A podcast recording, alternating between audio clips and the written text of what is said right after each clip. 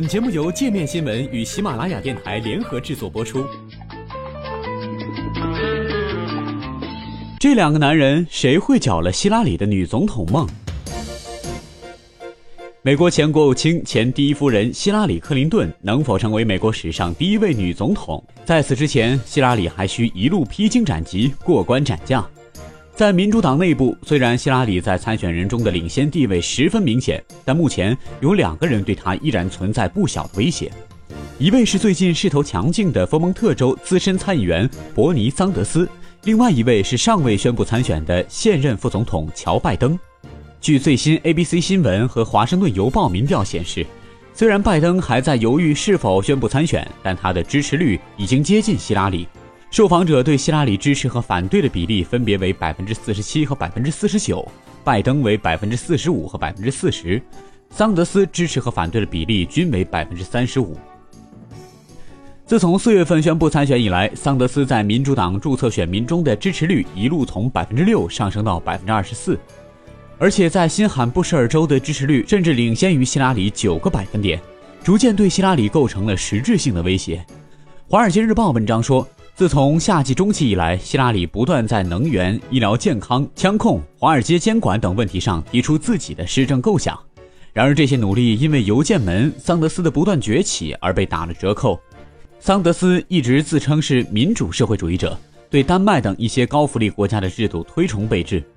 他宣布当选后的重点工作之一将是消除贫富不均的问题，提高普通人的工资，让年轻人上得起大学而无需背负终身的债务。这些宣言为他赢得了大批年轻选民的支持。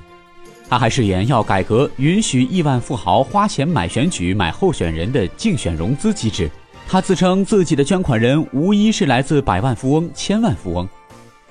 靠着普通捐助者的大批小额捐款，桑德斯最近一个季度筹集到的政治捐款已经和希拉里十分接近。桑德斯竞选团队本月初宣布说，桑德斯第三季度筹集到了两千六百万美元的政治捐款。几乎比肩希拉里当季筹到的两千八百万美元。不过，桑德斯的短板也很明显，其中之一就是他的支持者目前还是以城市年轻白人为主，在少数族裔，特别是非洲裔美国人中的支持率非常低。另一位有可能危及希拉里总统提名人地位的是现任副总统拜登，虽然他到目前为止还没有正式宣布参选，拜登曾被一些人视为比希拉里更适合的总统候选人。前白宫写手马克·戴维斯此前撰文说，拜登是一个被忽视了的最明显的总统人选。他个人背景清白，几乎和任何丑闻都不沾边儿，而且他和公共及私人部门工会的深厚关系，这让其他民主党人只有羡慕的份儿。他还有另外一大优势，就是据信他得到了现任总统奥巴马及其高级助手们的暗中支持。虽然尚未宣布参选，拜登的势头已经超过了一些正式参选的民主党人。和希拉里、桑德斯位列支持率前三甲。不过，希拉里在首场辩论会上的出色表现，对于拜登而言并不是个好消息。用 CNN 的话来说，他的胜利就是拜登的失败。希拉里在辩论中掌控全场的气势，让拜登的加入变得更加困难。他本来可以加入首场辩论，而却选择了放弃。如今，他得默默吞下由此带来的后果。另外，希拉里和桑德斯都公开批评了奥巴马政府，包括 TPP。也就是跨太平洋伙伴关系协定在内的一系列政策措施，而有调查显示，这些政策措施在主要选民团体中很不得人心。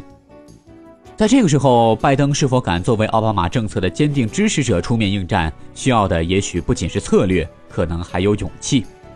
无论如何，从目前的竞选形势看，希拉里依然是民主党最大的热门人选。据福克斯新闻网在辩论之前进行的最新全国民调显示。希拉里仍以百分之四十五的支持率领跑民主党参选人，桑德斯支持率为百分之二十五，拜登为百分之十九，与三周前的情势基本一致。其他参选人支持率都在百分之一左右，甚至不到百分之一。十月十三号晚上的民主党总统参选人首场辩论，更是巩固了他的这一地位。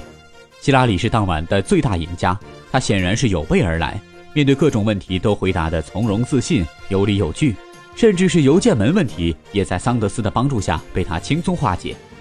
CNN 评论说，希拉里当晚无可辩驳地证明了自己是民主党当之无愧第一候选人。希拉里目前还是许多人，包括一些大咖们心中独一无二的总统人选。股神巴菲特一直以来都是希拉里的坚定支持者。他日前再次预言，民主党最有可能赢得大选，希拉里也是最有可能成为总统的人。